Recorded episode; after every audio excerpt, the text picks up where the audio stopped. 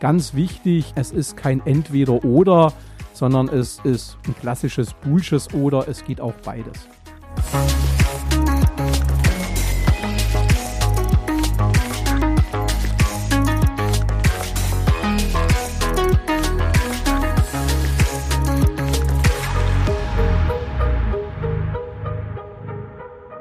Herzlich willkommen zu In Numbers We Trust, dem Data Science Podcast.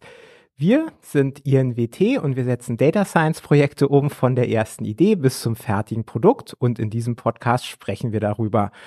Heute an meiner Seite ist äh, mal nicht Sebastian, sondern Steffen, der auch direkt hier bei mir in Berlin sitzt. Und ähm, Steffen hat eine Professur für angewandte Statistik an der BHT. Das ist die Berliner Hochschule für Technik. Hallo Steffen. Äh, hallo Amit. Genau, und äh, mein Name ist Amit. Ich bin äh, einer der Mitgründer von INWT. Und unser Thema heute ist, was ist eigentlich der Unterschied zwischen Statistik und Machine Learning und hat Statistik als solches vielleicht eventuell so langsam ausgedient?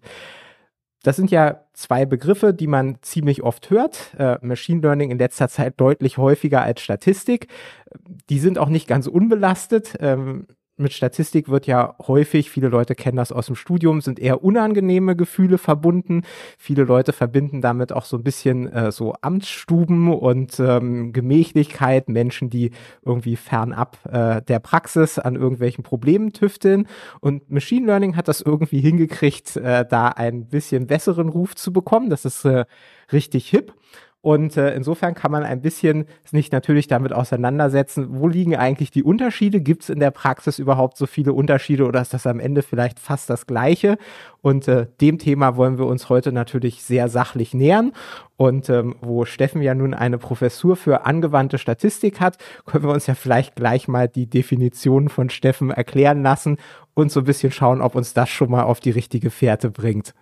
Ähm, kann ich gerne machen. Vielleicht noch ein Kommentar, dass Statistik im Studium immer langweilig sein muss. Bei mir war es nicht so, aber ich hatte ja auch dich, Amit, damals als Dozenten. Ne? Das war eine ganz tolle Veranstaltung. Und ähm, wenn ich jetzt auf der anderen Seite stehe als damals, nee, nicht als Student, sondern als äh, Dozent äh, vorne, dann äh, motiviere ich eigentlich die Statistik immer damit, dass das einfach die Lehre von Methoden zum Umgang mit quantitativer Information ist. Oder noch bisschen kompakter, Statistik ist na, so ein Toolkit, um Informationen aus Daten rauszukriegen. Ne? Also damit steige ich immer ein. Das ist natürlich jetzt eine sehr weite Definition und das ist auch eine Definition, die es erstmal gar nicht so einfach macht, eine Abgrenzung zum Machine Learning vorzunehmen. Ne? Ich meine, wenn dich jetzt jemand fragt, Ahmed, was ist Machine Learning, was sagst du denn dann? Also letztlich die Definition, Machine Learning ist ein Teilbereich der künstlichen Intelligenz und mit Hilfe vom maschinellen Lernen werden IT-Systeme in die Lage versetzt, auf Basis vorhandener Datenbestände und Algorithmen, Muster und Gesetzmäßigkeiten zu erkennen. Das sage ich natürlich nicht, sondern habe es jetzt abgelesen. Aber das Problem auch hier, das ist irgendwie eine sehr nichtssagende Definition. Wie bei der Statistik kann das so ein bisschen alles und nichts sein, was irgendwie mit Daten und Mustern zusammenhängt. Ich denke nochmal, die die leichte Differenzierung, die man hier drin findet, ist tatsächlich, dass im Machine Learning in der Definition dieser Verweis auf Muster und Gesetzmäßigkeiten steckt. Genau, also sozusagen in den Daten ist schon irgendwie ähm, so, so, eine, so eine Struktur drin. Ähm, natürlich brauchen wir auch für die Statistik so eine Struktur, aber wenn man in die Statistik dann halt reingeht, ist es, dass man nicht die Struktur per se für sich alleine sprechen lässt, sondern schon eine Idee hat, wie so eine Struktur aussehen könnte und das dann versucht rauszuarbeiten. Also ich glaube, bis hierhin sehen wir schon mal, es gibt etliche Gemeinsamkeiten, es gibt offensichtlich aber auch ein paar Unterschiede. Und hin und wieder ist die Differenzierung dann eventuell doch relevant. Wir hatten uns ja zum Beispiel in einer Folge auch mal über den Arbeitsmarkt unterhalten. Und da gibt's natürlich noch so ähm, in Anführungszeichen ältere Berufsbezeichnungen wie Statistikerin. Ähm, da gibt es aber eben auch neue Stat äh, Berufsbezeichnungen wie dann Data Scientist oder ML Ops Engineer und äh, ähnliche Dinge. Also da tauchen diese Begriffe dann doch wieder auf und an der einen oder anderen Stelle muss es Unterschiede geben. Das heißt, es macht schon Sinn, sich nochmal ähm, damit auseinanderzusetzen, was es im Einzelnen heißt, wenn man jetzt eher auf der Machine Learning Seite unterwegs ist oder wenn man eher klassische statistische Methoden anwendet.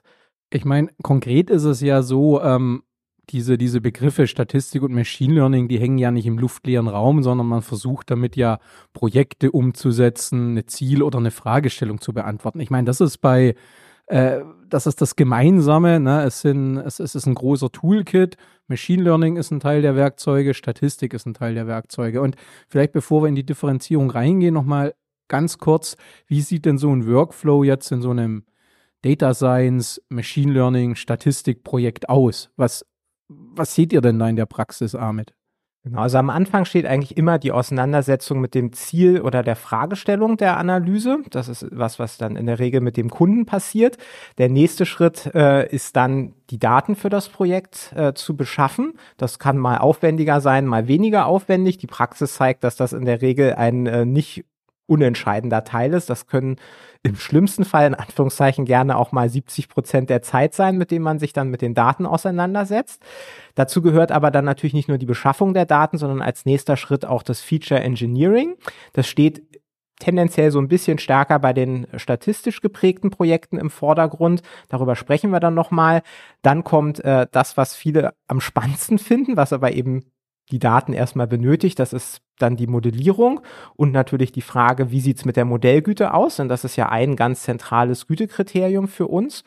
Danach validiert man das Ganze nochmal, schaut, ob das robust ist, prüft das nochmal auf Plausibilität und am Ende steht dann natürlich, zumindest bei Dingen, die automatisiert werden, die also kein kein Report oder keine Präsentation am Ende als einzigen Outcome haben, dann natürlich noch das Deployment, um das Ganze produktiv zu nehmen. Also wobei Richtig, aber ich würde, glaube ich, einen Punkt zwischen der Modellierung äh, und dem Deployment, da hast du ja die Validierung der Modelle angesprochen, ähm, einen Punkt tatsächlich auch nochmal als, als eigenen Punkt herausstellen wollen, nämlich irgendjemand muss ja so einen Algorithmus, bevor das deployed wird, am Ende auch absegnen. Ne? Also es gibt ja immer eine Instanz, die sagt, das ist ein Algorithmus, der macht das, was wir in der Ziel- und der Fragestellung eigentlich gelöst haben wollten durch so eine algorithmische Lösung. Aber dafür muss ich natürlich auch wissen, bevor ich da jetzt meine Unterschrift runtersetze, wie funktioniert der? Na, also sozusagen nicht nur die, also ein Teil dieser Validierung ist natürlich auch im Prinzip ein Verständnis dafür bei allen beteiligten Stakeholdern in so einem Prozess zu erzeugen, was sind die treibenden Kräfte in meinem Algorithmus, um zu wissen, welche Entscheidungsfindung ist denn in so einem automatisierten Prozess letztendlich jetzt in dem Algorithmus implementiert? Da hast du natürlich völlig recht und abhängig vom Projekt ist das tatsächlich ein ganz wesentlicher Punkt, ähm, insbesondere wenn so ein Algorithmus dann auch Einfluss hat auf irgendwelche Budgetentscheidungen, was ja gelegentlich vorkommt, ähm, dann ist das zentral. Und wo du ähm, das Thema ansprichst, ist es auch bei uns zumindest in der Regel so, dass wir nochmal einen zweiten Punkt haben, wo was abgesegnet werden muss.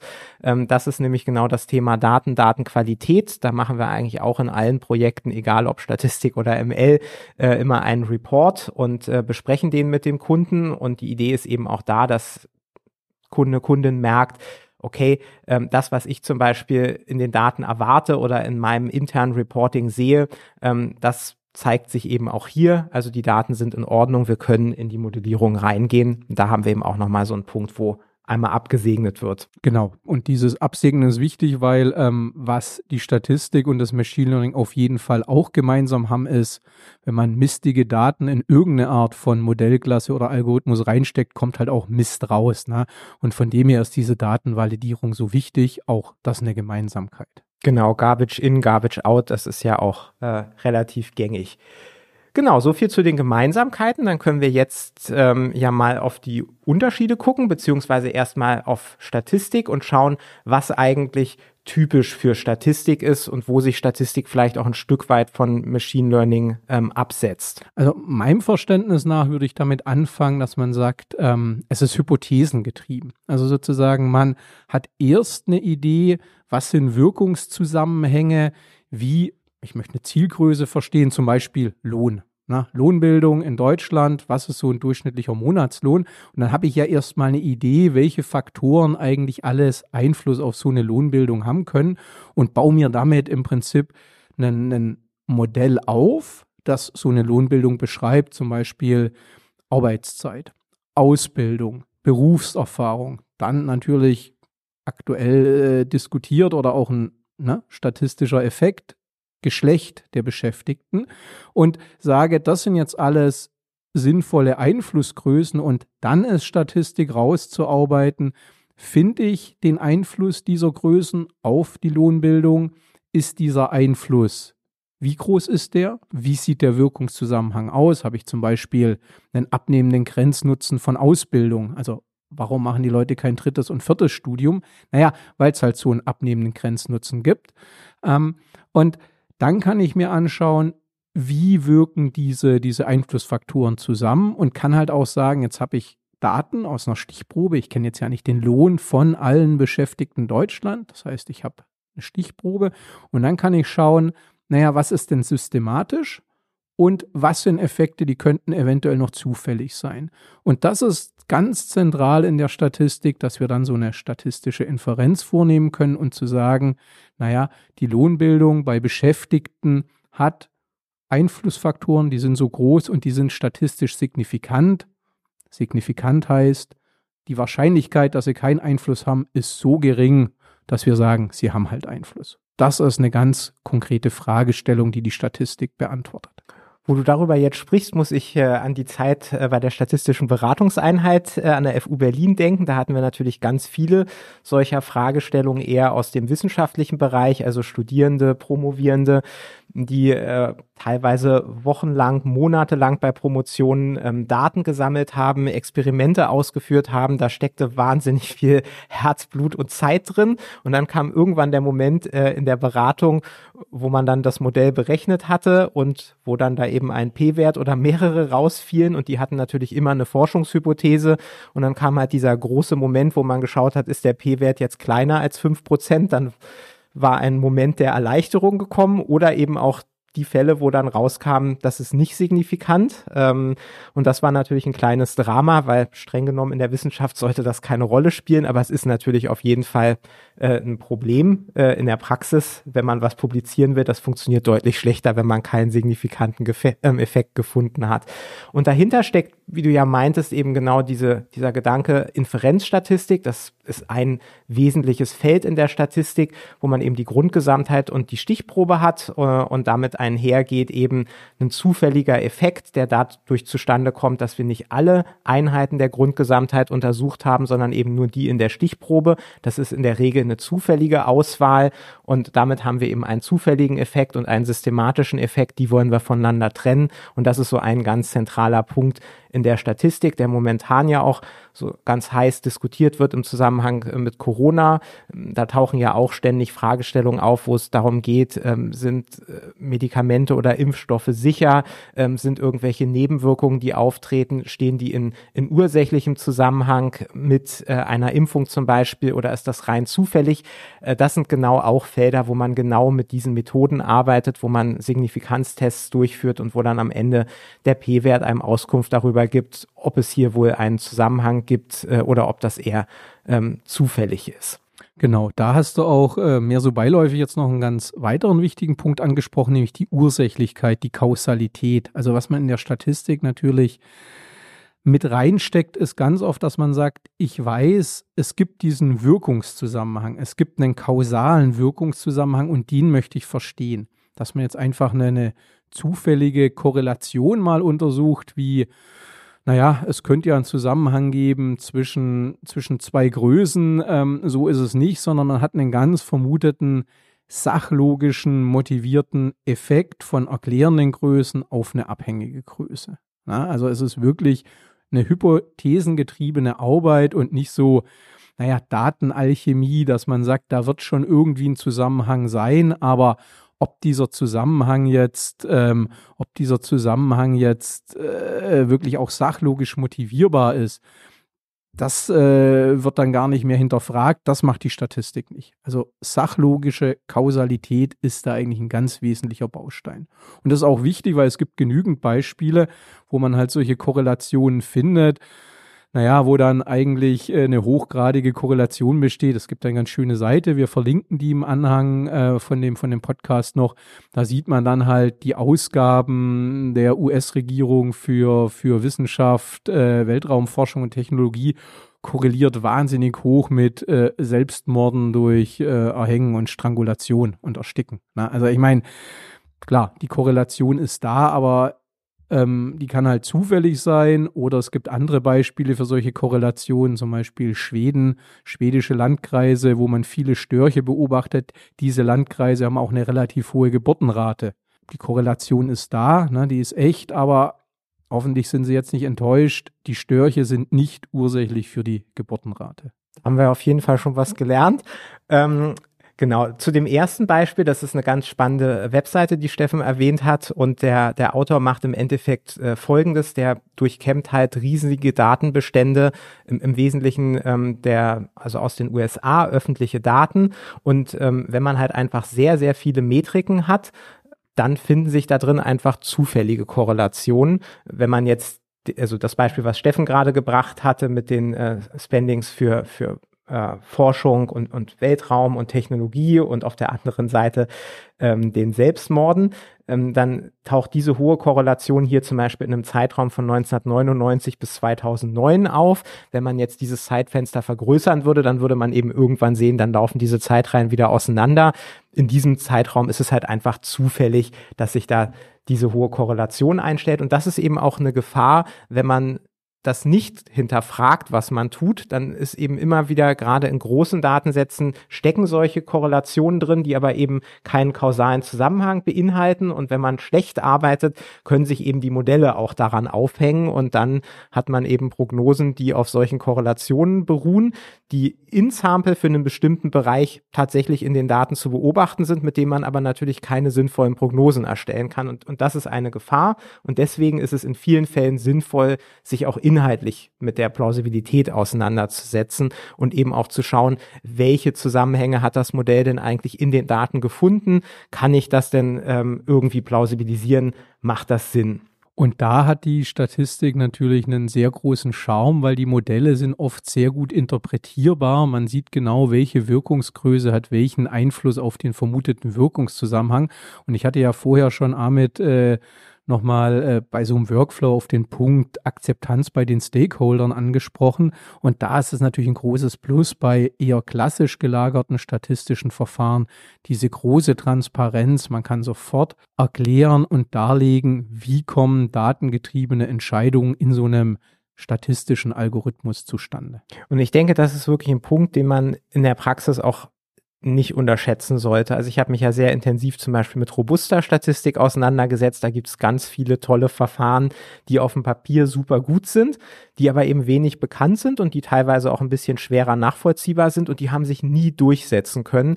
Stattdessen halten sich in der Praxis immer noch erschreckend viele Leute eben am Mittelwert und jetzt wenigstens zusätzlich am Median auf. Das ist schon ein Fortschritt, aber ein Grund dafür, warum man so an, an diesen Größen hängt und bei den Modellen ist es nicht viel anders. Da gibt es auch immer dieselben Kandidaten, die man irgendwie so halbwegs versteht und die die Leute gerne mögen, weil sie halt einfach das Gefühl haben, sie wissen, was da passiert. Tatsächlich, man man hat dieses Bedürfnis, das zu verstehen. Und das ist eben auch oft wichtig. Also ich denke da zum Beispiel an Projekte, äh, wo es um den sogenannten Katalog-Impact ging. Also ähm, im, im Versandhandel die Frage, wenn Bestellungen getätigt werden, was ist ursächlich dafür? War das, weil wir einen Katalog verschickt haben oder war das vielleicht, weil es zusätzlich noch Online-Werbung gegeben hat oder die Leute auf, auf anderem Wege ähm, zu der Bestellung motiviert wurden? Und äh, wenn man solche Analysen dann durchführt und rausfindet, dass der, der Einfluss des Katalogs viel geringer ist als bisher angenommen, dann bedeutet das natürlich, dass da intern wahnsinnig viel Geld verschoben wird von einer Abteilung zur anderen. Das sind ähm, schmerzhafte Änderungen. Und ähm, sowas funktioniert tatsächlich nur, wenn das wirklich auch plausibilisiert werden kann und wenn man erklären kann, warum das so ist und warum das auch Sinn macht. Und dann hat man eine Chance, dass sowas auch akzeptiert wird. Ansonsten, wenn das eine reine Blackbox ist, ist das zumindest bei solchen Modellen extrem schwierig, sie dann auch ähm, wirklich zu verkaufen. Und da kommt noch ein weiterer Punkt, äh, ein Vorteil von der Statistik ins Spiel, weil solche Zeitreihen, wie, wie Ahmed das angesprochen hat, ich versende einen Katalog, habe ich jetzt mehrere Katalogbestellungen. Natürlich funktioniert es erstmal auf Kundenebene im konkreten Projekt, aber man schaut sich ja auch aggregiert über die Zeit an. Und dann muss man sagen, selbst wenn man dann diese Information auf, Jahr, äh, auf Tagesebene hat und eine Historie von zwei Jahren, dann ist man halt bei bisschen mehr als 700 Datenpunkte. Das sind keine großen Datenmengen, wo äh, kommen wir nachher drauf, andere Algorithmen als die klassisch statistischen bei großen Datenmengen den Vorteil hätten.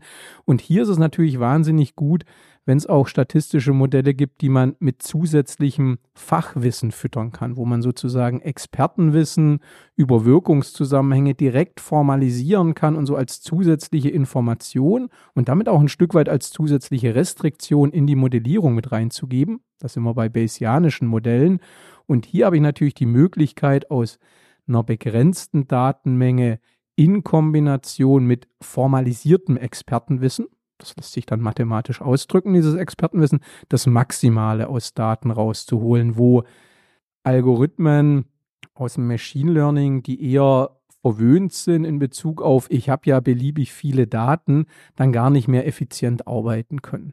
Das ist vielleicht der perfekte Übergang jetzt äh, in den Bereich Machine Learning, weil ich denke, ähm, eine Domäne der Statistik sind auf jeden Fall die Verfahren, wo man eher mit kleineren Datensätzen arbeitet und wie du meinst, eben versucht, da alles rauszuholen. Das ist eben auch oft ähm, in der Medizin der Fall, äh, wo ich an Datensätze denke, wo eine einzelne Beobachtung 50.000 Euro kostet.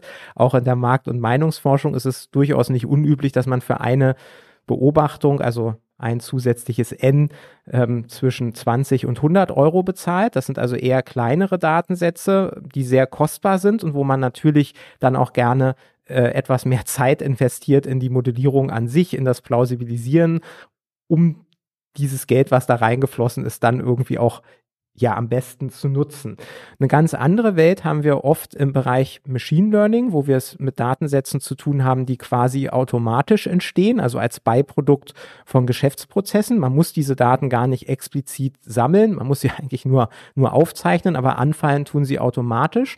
Und damit einher geht ein ganz anderes Verständnis für den Wert von Daten. Man, man sieht Daten eher so als ein großes Reservoir, ähm, die Prozesse laufen und in diesen Daten stecken halt eventuell Muster drin, die man erkennen kann und die einem dann helfen, Geschäftsprozesse zu verbessern. Auf der einen Seite ist da so dieser Aspekt des Data Minings, wo es tatsächlich eher darum geht, bestimmte Erkenntnisse aus diesen Datensätzen herauszukitzeln. Auf der anderen Seite sind dann auch diese klassischen Predictive-Fragestellungen, wo aber eben die Idee ist, ich, ich muss mich gar nicht großartig mit Hypothesen auseinandersetzen. Ich brauche vielleicht gar nicht so ein intensives Fachwissen, alles, was ich habe, steckt ja in dem großen Datensatz drin und die Kunst besteht dann eigentlich darin, das aus diesem Datensatz herauszuholen.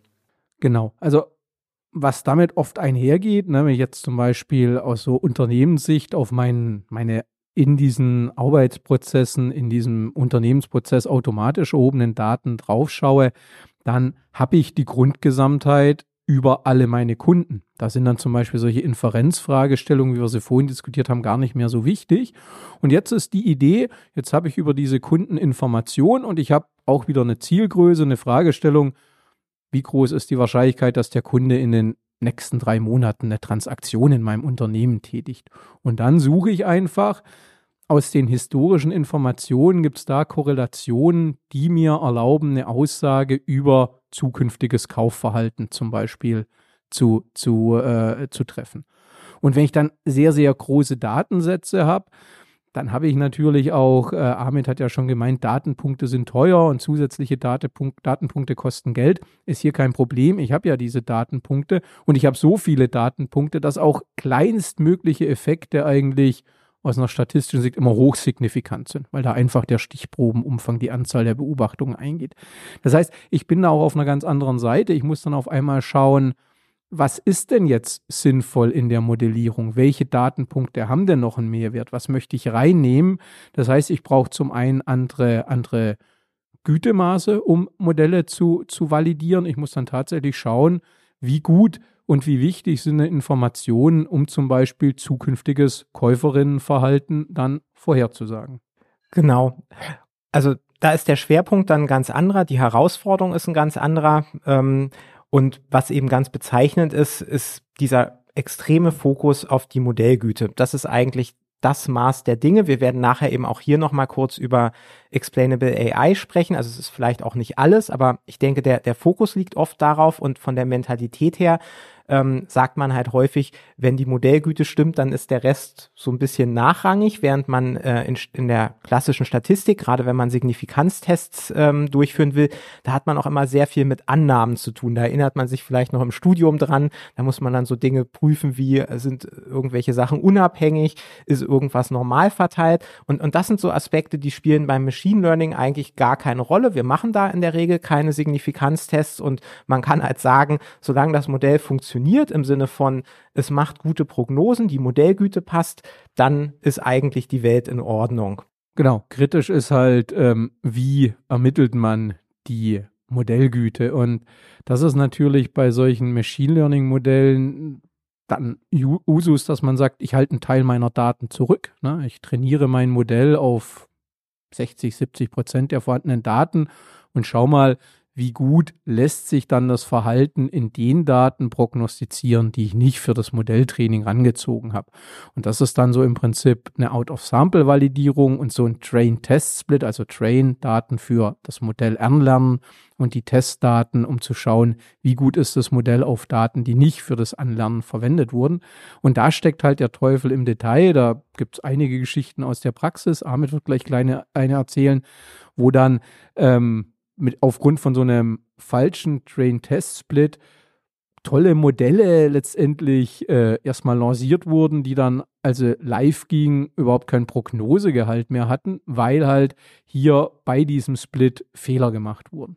Genau, also tatsächlich gerade wenn man hypothesengetrieben arbeitet in der Statistik, dann plausib äh, plausibilisiert man die Dinge ja immer noch, da hat man ein gewisses Sicherheitsnetz und das ist aber beim Machine Learning nicht unbedingt immer vorhanden. Das heißt, da ist es wirklich extrem wichtig, dass man die Güte dann auch richtig misst und Steffen hat es gesagt, Train Test Split ist da ganz wesentlich und was man eben in der Praxis erschreckend oft sieht, ist, dass das eben nicht gemacht wird und das einfach in Sample validiert wird. Das heißt, ich fitte mein Modell auf dem gesamten Datensatz und dann freue ich mich einen Kullerkeks, äh, wenn die Modellgüte gut ist oder sehr gut. Und äh, der beste Weg für das Modell in so einem Setup eine sehr hohe Modellgüte hinzukriegen, ist eben Overfitting. Das heißt, man hält sich einfach an allen Details in den Daten fest ähm, und hat einen viel zu komplexes Modell, was ähm, in der Prädiktion dann überhaupt nicht mehr gut funktioniert, aber auf dem Papier hat man den Eindruck, es, es sieht super aus, weil es sich halt an, an allen Details aufgehängt hat. Und ähm, wir hatten ein Beispiel, wo wir das tatsächlich gesehen haben. Ähm, da hatte ein Data Scientist vom Kunden ein Modell vorgestellt, hatte aber auch gesagt, er hat sich das erst ganz kurz angeschaut, ähm, muss ihn also hier ein bisschen in Schutz nehmen. Ähm, da kam dann raus äh, ein, ein Gütemaß, R Quadrat war das an der Stelle, äh, von 85 Prozent. Ähm, das ist super gut, mehr als 100 Prozent geht nicht. 100 Prozent wäre quasi perfektes Modell. Ähm, Genau, dann haben wir nochmal nachgefragt, wie er das eigentlich gemacht hat. Und dann stellte sich eben raus, ähm, er hat keinen Train-Test-Split gemacht. Und ähm, der zweite Punkt, der an der Stelle noch kritisch ist, ist das Thema Information Leakage. Hm, da muss man, wenn die Daten eine zeitliche Komponente haben, auch immer höllisch aufpassen, dass man nicht irgendwelche Daten für die Prognose verwendet, die eigentlich Informationen aus der Zukunft erhalten. Und jetzt würde man ja sagen, hä, aus der Zukunft kann es keine Informationen geben. Das stimmt natürlich, aber wenn man solche Modelle baut, dann ist es häufig so, dass man quasi künstlich einen Schnitt macht, um die Modelle eben zu validieren und man sagt, ähm, alle Informationen bis zu diesem Zeitpunkt, die darf ich jetzt in der Modellierung verwenden. Dann erstelle ich eine Prognose und dann habe ich eben ja die tatsächlichen Werte in der vermeintlichen virtuellen Zukunft schon beobachtet und kann meine Prognose mit diesen Werten vergleichen. Und dabei kann es eben immer wieder passieren, dass wenn man irgendwelche Aggregate verwendet oder nicht ganz genau nachdenkt oder aufpasst, dass man irgendwelche Größen hat, die schon Informationen aus dieser virtuellen Zukunft enthalten. Und dann hat man eben auch Modelle, die sehen super gut aus, erstmal auf dem Papier und dann wundert man sich, wenn sie live gehen, auf einmal bleibt nichts übrig. Und in diesem Fall war es tatsächlich auch so, auch dieses Problem war in dem Modell enthalten gehalten und nachdem diese beiden Probleme entfernt wurden, also ein ordentlicher Train-Test-Split und eben auch darauf geachtet wurde, dass nur die Daten in der Modellierung verwendet werden, die bis zu diesem Zeitpunkt auch wirklich verfügbar sind, waren von den 85 Prozent nicht mal mehr 20 Prozent übrig und das Fazit war, hier geht eigentlich gar nichts. Man muss nochmal bei Null anfangen. Also das zeigt nochmal, welche Größenordnung diese Effekte haben können. Und da gibt es auch noch andere prominente Beispiele. Es ist, es ist, es steckt der Teufel halt auch im Detail. Ne? Also oft hat man ja so ein bisschen verrauschte Daten, jetzt gerade bei zeitlichen, dann sagt, ich nehme einfach mal den Mittelwert. Ich habe jetzt einen Datenpunkt zu einem bestimmten Zeitpunkt und sage, ich, ich mittel den über, was war ein, zwei Zeitpunkte davor, was ist ein, zwei Zeitpunkte danach, um einfach so einen glatteren Verlauf zu haben. Und wenn man das macht und danach so einen zeitlichen Train-Test-Split hat, dann ist natürlich auch in dem letzten Datenpunkt, wo ich mein Modell trainiere, schon die Information aus der Zukunft drin. Und die Modelle prognostizieren die nahe Zukunft wahnsinnig gut, weil die ja wissen, wie sieht die Zukunft in ein, zwei Zeiteinheiten, Zeitpunkten in der Zukunft aus. Und oh, da gibt es prominente Beispiele. Einer der ganz großen deutschen Automobilbauern, denen ist es reingerutscht mit einem Dienstleister, die sich dann auch gewundert haben, warum ist unser Modell auf einmal so viel schlechter, als es live ging. Das war genau das. Eine Klettung über die Zeit. In den gekletteten Daten immer schon so ein bisschen die Information aus ein, zwei Zeitpunkten aus der Zukunft drin. Und damit war die Prognose erstmal so in dieser Sandbox auf historischen Daten wahnsinnig gut, aber live halt nicht. Und ähm, ich weiß nicht, weitere Beispiele oder wollen wir inhaltlich? Ich denke, es ist gut. Also die, die Message sollte sein, das sind Fehler, wo man, glaube ich, am Anfang erstmal denkt, das ist komplett dumm, sowas sollte nie passieren, aber in der Praxis passiert das relativ oft. Das Beispiel, was du gebracht hast, da wurde das Modell auch von einer großen Unternehmensberatung gebaut.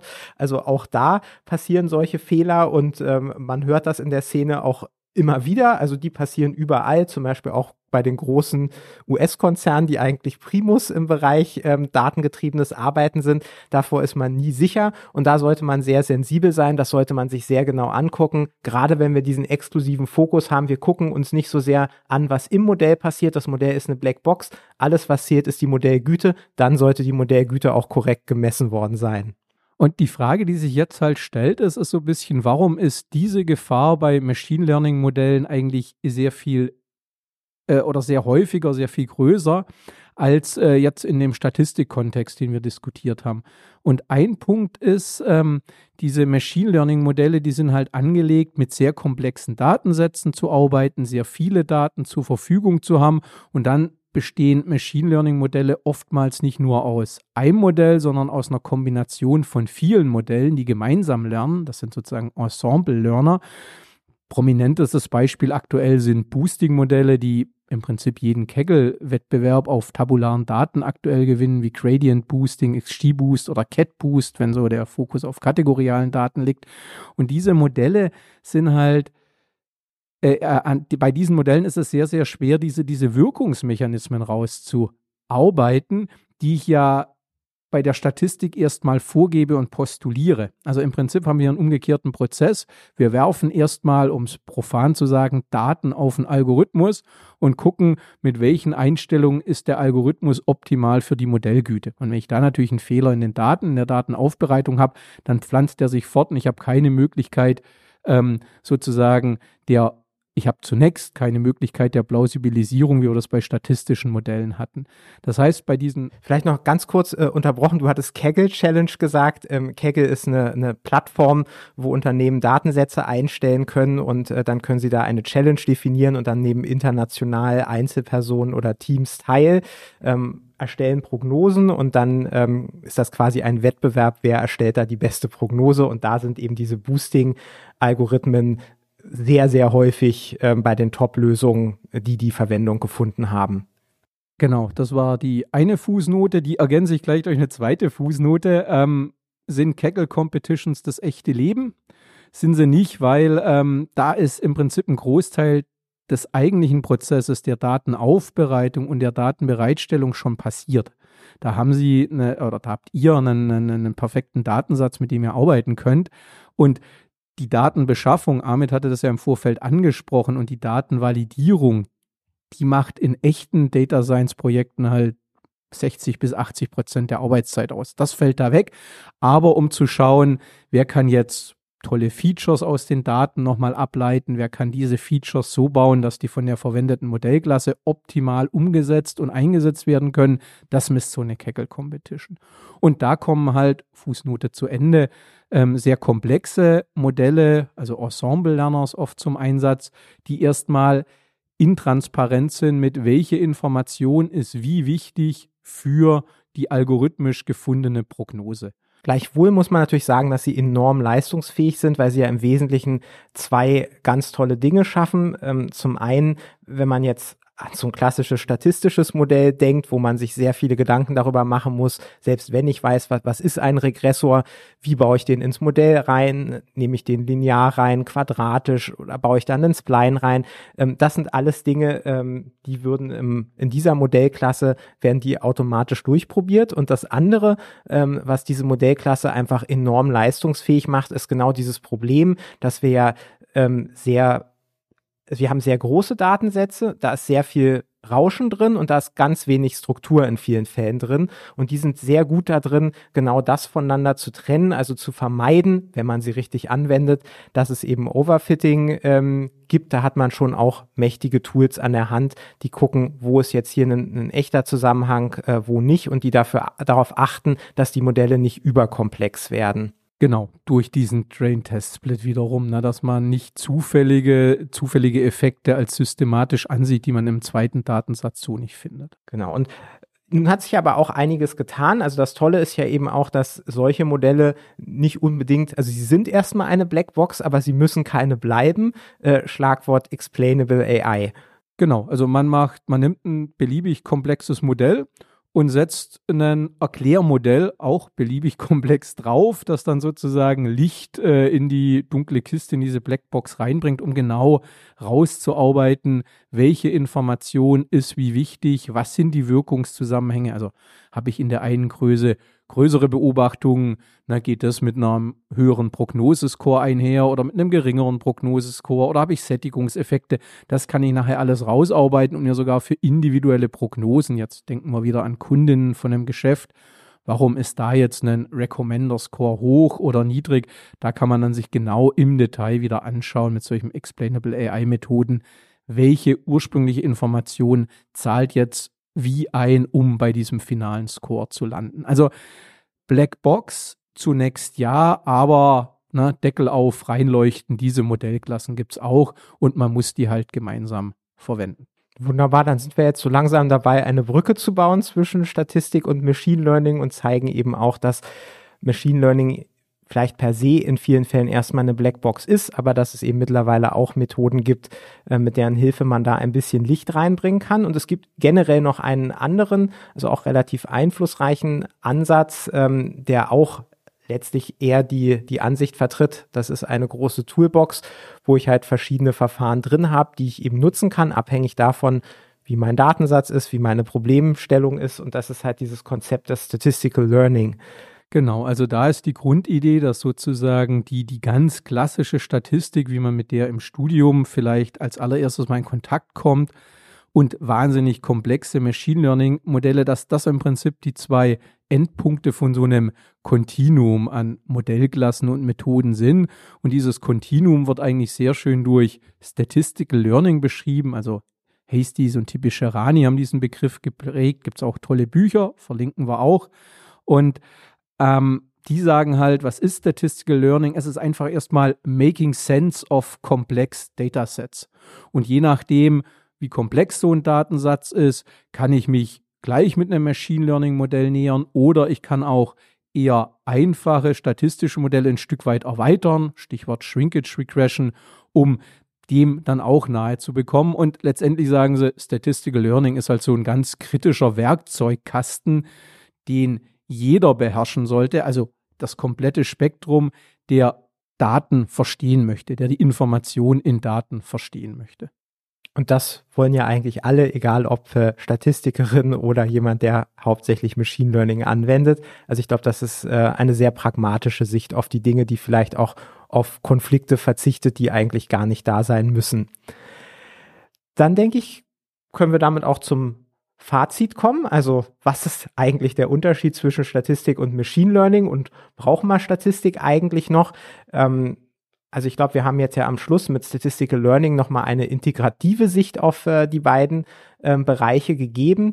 tendenziell ist das so ein bisschen ein Spektrum. Da kann man verschiedene Begriffe äh, an den Enden anordnen. Bei Statistik ähm, haben wir vielleicht eher kleinere Datensätze der Tendenz nach. Wir haben eher ähm, Kausalität und Verstehen im Fokus. Wir arbeiten eher hypothesengetrieben. Ähm, wir setzen häufig Signifikanztests ein. Und auf der anderen Seite beim Machine Learning haben wir tendenziell eher Big Data. Äh, es geht darum, Muster in großen Datensätzen zu erkennen. Der Fokus ist tendenziell eher auf der Modellgüte und andere Dinge stehen vielleicht ein Stück weit hinten an. Wie wir aber gehört haben, mit Explainable AI gibt es auch da tolle Methoden, die einem es auch ermöglichen zu verstehen, was die Modelle tun, so dass man auch da eine Chance hat zu vermitteln, was das Modell eigentlich unter der Haube macht. Und vielleicht sollte man auch nochmal dazu sagen, sowohl Statistik als auch Machine Learning können natürlich noch viel mehr. Wir haben eigentlich heute immer ähm, implizit so ein bisschen durch die Predictive-Brille auf die äh, beiden Bereiche geschaut, hatten also Fragestellungen im Kopf, wo man etwas vorhersagen will. Ähm, es gibt natürlich noch andere Anwendungsbereiche in der Statistik, zum Beispiel noch Themen wie, wie Versuchsplanung etc. und im Machine Learning auch noch ganz viele Felder, die wir heute gar nicht angesprochen haben. Ähm, das also bitte verzeihen, dass wir hier ein, ein bisschen fokussiert haben auf dieses Thema. Genau, vielleicht was ist Best Practice, wenn wir jetzt dieses Spektrum des Statistical Learning haben? Ähm, also Best Practice ist auf jeden Fall nicht nur das eine komplexeste Machine Learning Modell zu nehmen, Daten raufzuwerfen, sagen, ist ja automatisiert, rechnet der vielleicht eine Weile der Algorithmus, aber ich kriege das Beste raus. Best Practice ist auch nicht zu sagen, ich nehme nur ein einfaches Regressionsmodell, weil das kann ich ja schön äh, äh, kommunizieren, das verstehe ich, da stecke ich nur das rein, was ich weiß und suche gar nicht nach zusätzlichen Effekten, die es vielleicht geben könnte. Die Antwort ist beides, ne? also Country und Western um dann einfach auch zu schauen, was ist der Mehrwert? Was ist der Mehrwert des komplexen Modells im Vergleich zu so einem einfachen Modell? Ist der groß? Ist der klein? Kann ich die Interpretierbarkeit des einfachen Modells nutzen, um schon mal zu transportieren und zu motivieren, was auch die treibenden Kräfte in so einem komplexeren Modell sind? Das heißt, sich überlegen, welche Modellklassen kommen prinzipiell in Betracht, die gemeinsam auf die Daten loszulassen und dann auch gemeinsam zu schauen, ähm, was kann ich daraus lernen? Und manchmal ist es tatsächlich so, ich baue halt nicht nur aus einem Ensemble-Lerner ein gutes Modell, sondern ich baue auch ein Ensemble über verschiedene Modelle, wenn ich jetzt in diesem Prognose, äh, in diesem Prognosekontext bin. Also ganz wichtig, ähm, es ist kein Entweder-Oder, sondern es ist ne, ein klassisches Bullsches Oder, es geht auch beides.